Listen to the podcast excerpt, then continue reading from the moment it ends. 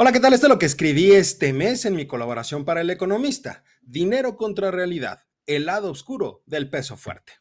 Decía el gran McCraft, todos quieren más dólares pagando menos pesos, pero nadie quiere pagar las consecuencias de tenerlo. Si usted recuerda, en el anterior Dinero contra Realidad hablé sobre la ilusión del tipo de cambio basado en dos grandes perspectivas, desde el punto de vista de los exportadores y desde el punto de vista de los importadores, llegando a la conclusión de que el beneficio de un tipo de cambio fuerte, es decir, menor cantidad de pesos por cada dólar, depende del punto de vista del cual se esté analizando. En el caso de los importadores, un peso fuerte les da una ganancia, dado que tienen que pagar menos pesos por cada dólar que compren. Lo anterior es importante debido a la naturaleza comercial de nuestro país. Ojo con esto, somos un país de exportadores, en específico en el sector de manufacturas, cuyos productos son enviados principalmente a los Estados Unidos, lo que significa que en realidad no nos conviene tener un tipo de cambio fuerte, porque estamos ganando menos pesos por cada dólar vendido. Sin embargo, el discurso político está centrado en la paridad peso-dólar, sin entender que en el mediano y largo plazo un peso fuerte nos puede cobrar una factura mucho más cara. Me explico. Desde el punto de vista industrial, como ya se dijo, perdemos en el momento en el que exportamos, pero además una tendencia de este estilo provoca que los bienes del exterior se vuelvan más baratos, lo que puede empezar a desplazar cierto consumo de lo producido dentro del país, ocasionando que la economía se estanque. Mayor demanda de bienes importados es igual a menor demanda por bienes nacionales, lo que implica menor producción, que es igual a más desempleo. Otra gran fuente de empleo y de captación de divisas es el turismo. Desde esa perspectiva, un dólar débil provoca que en el mediano y largo plazo nuestro país se vuelva tan caro como cualquier otro destino turístico o incluso superior a muchos otros. Considere esta disyuntiva. Si el costo de viajar a una playa mexicana fuera de 100 dólares y por el mismo costo también puede visitar cualquier otro destino internacional, ¿cuál visitaría?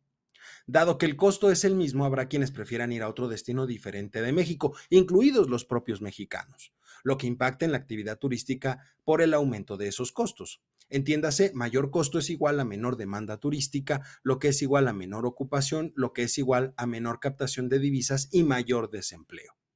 Desde el punto de vista de las finanzas públicas, hay dos grandes ramificaciones que se deben analizar la deuda pública y los ingresos petroleros. Por el lado de la deuda pública, un peso fuerte provoca menor captación de recursos al momento de colocar instrumentos en los mercados internacionales. Todo instrumento colocado en esos mercados está cotizado en dólares. Pero además, si hay una fluctuación brusca del tipo de cambio y se debilita el peso, el costo de la deuda aumentaría de forma importante. Es decir, captamos pocos recursos y pagamos mucho por ellos. Por el lado de los ingresos petroleros, un peso fuerte genera menor ganancia para Pemex, recibirá menos pesos por cada barril de petróleo, lo que para la situación financiera actual de la petrolera es un serio problema. Todo lo anterior es un escenario negativo de mediano y largo plazo, por supuesto.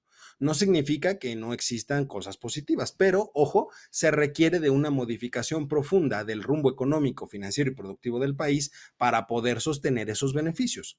Sin embargo, al tener una política de libre flotación del tipo de cambio, se pueden vivir escenarios de alta volatilidad. Es decir, que así como hoy tenemos un peso fuerte, mañana tenemos un peso débil o un dólar fuerte, lo que mueve la balanza hacia el lado contrario.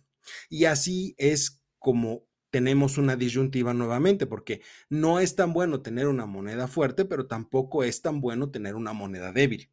De ahí que se regrese a esa eterna conclusión que ya hemos platicado en este espacio. El tipo de cambio no es un buen indicador del estado de la economía, porque depende desde dónde se esté analizando.